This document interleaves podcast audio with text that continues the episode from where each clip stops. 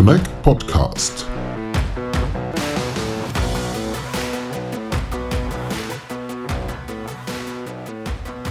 Hello and welcome to our Connect podcast. My name is Lennart Holtkemper from Connect, and today's episode we are recording at the Connect Conference 2022 in Dresden. Like in the last years, the Connect conference is all about 5G, digitalization, Open RAN, the future of mobile networks, and furthermore, fixed line and broadband are important topics. Over two days, we have invited our top notch speakers to join us in the podcast studio and interviewed them about their topics and wishes for the development of the industry. We will publish the interviews in several episodes, and you can find them all here on our channel. So feel free to browse, and now let's get started. My name is Christoph Klein. I'm the managing director of Eurofiber Germany. Eurofiber, as my colleague is always joking, is uh, industry's well best kept secret. um, not quite. Eurofiber is a um, provider, is a specialist for providing digital connectivity. We operate roughly 60,000 kilometers of fiber infrastructure and cloud connectivity in four European markets, mm-hmm. which is Germany, France, Netherlands, and Belgium. And very important, we are an open access provider, so we do provide connectivity on a non-discriminatory base for everyone. Eurofiber is one of the inventors in Europe on um, uh, on open access. Um, mm. Started back in 2000. So why is open access so important in your opinion? Well, mainly for for two reasons. Number one, in our view, open access fuels innovation. Mm. Because with open access, the customer is able to choose what he wants, what he needs. He can choose the service, he can choose the application, he can choose the, uh, the, the provider he wants to go with. He's not forced into something just by either a package he has to take or technical constraints. Mm. That's the one first thing, perhaps the most important thing from customer side.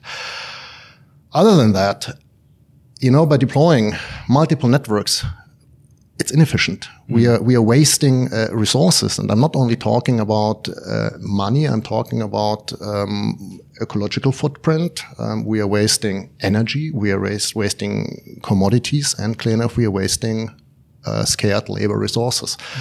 So it's both. It offers freedom, it fuels innovation, and it's the most efficient way. So for, in our view, open access is an imperative, and um, we believe really to, to digitalize Germany, open access on a broad base is a must. So open access is like um, the pendant to Open RAN in, in mobile networks. Can you say that?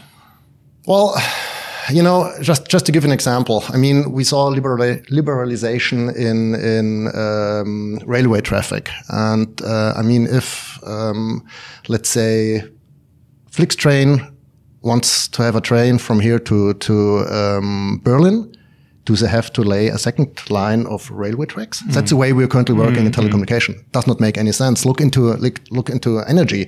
I mean, you can choose your energy provider today. They will not deploy a second line. Yeah. So. Um, yes, we have to get there. We have to, we have to, I mean, everybody has to, to work on the level what he can do best and, and really um, share our infrastructure and make most efficiently mm. use of it. And how do you do that? How can we share our infrastructure?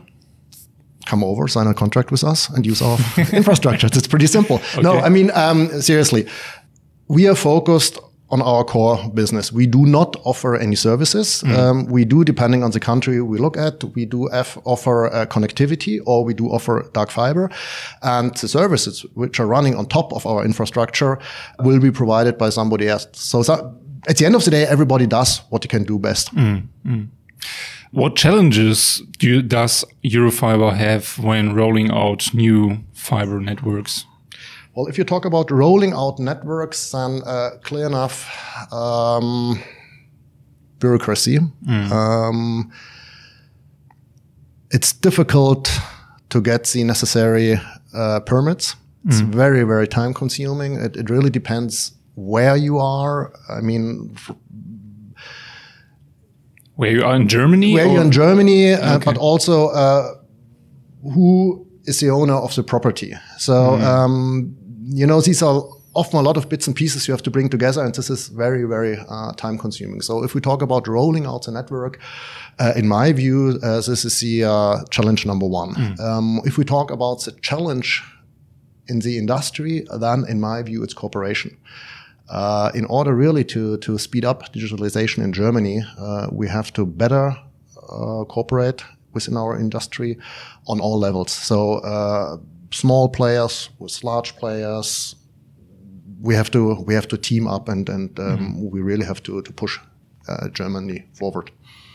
So this would be also your wish for the future to team up.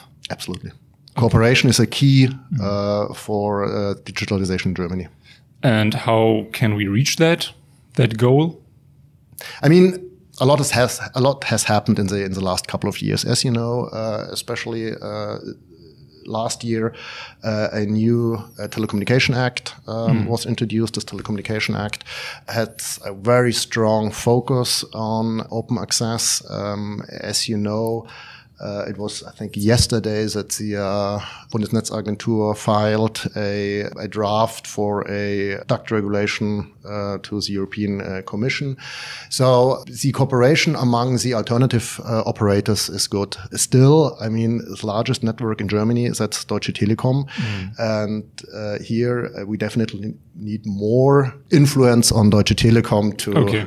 open up the the networks and and also, I mean, also in the entire market more courage to to develop new business models and new ways of working together. Okay. What will be the most important steps for Eurofiber in the next, yeah, like five five years? The most important steps. Well, we are hungry. Our plans is to become a highly relevant player in the German market.